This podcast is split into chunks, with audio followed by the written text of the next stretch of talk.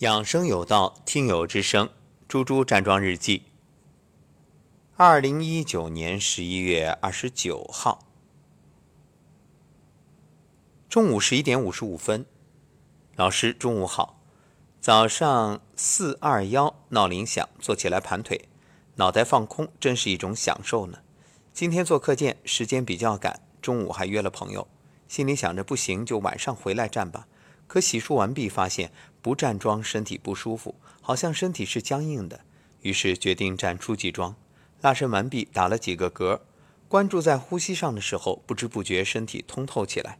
站完拍打前又打了几个嗝。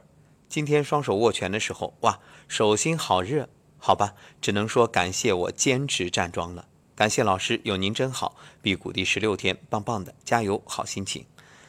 是的。坚持就是胜利，在猪猪身上体现的淋漓尽致。十一月三十号早上八点零九，老师周末愉快。早上五二零闹铃响，还没睁开眼就意识到头疼，熬夜带来的副作用。昨天下午回来之后，坐下来修改讲义。上课前下楼打印资料，看到漫天飞舞的雪花，开心的想要跳起来。上课时孩子们也是非常配合。九点下课之后还不愿意走。一起聊着最近学习上的进步和下一步的学习规划，深深体会到教学相长，孩子们的世界五彩斑斓。发完录音作业，已经十点多了，心里还是像有一只小兔子一样跳得睡不着。想想今天一天课要加油呢，于是躺着干梳头揉腹。发完站桩音频拉伸之后就打嗝，前几关时刻关注在呼吸上，好像脑袋也能放空，没有想事情了。今天竟然感觉到体内有一股气流在推动，身体开始有盈盈的、胀胀的，慢慢的变柔软了。后面还觉着肌肉紧紧的，好神奇。到第六关，觉得后面腰部凉凉的，于是蹲下，跟着老师念着六字真言。刚开始抱膝，后来双手不停地搓揉腰部。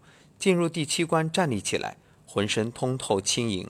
好像真正意识到老师所说的正气存内，邪气被排出体外，越来越享受着站桩的过程。感谢老师，辟谷第十七天，您是最棒的，加油，好心情。好，祝贺猪猪越来越好。确实，涵养正气，这无论是对于养生，还是我们的人生，都极为重要。正气存内，邪不可干。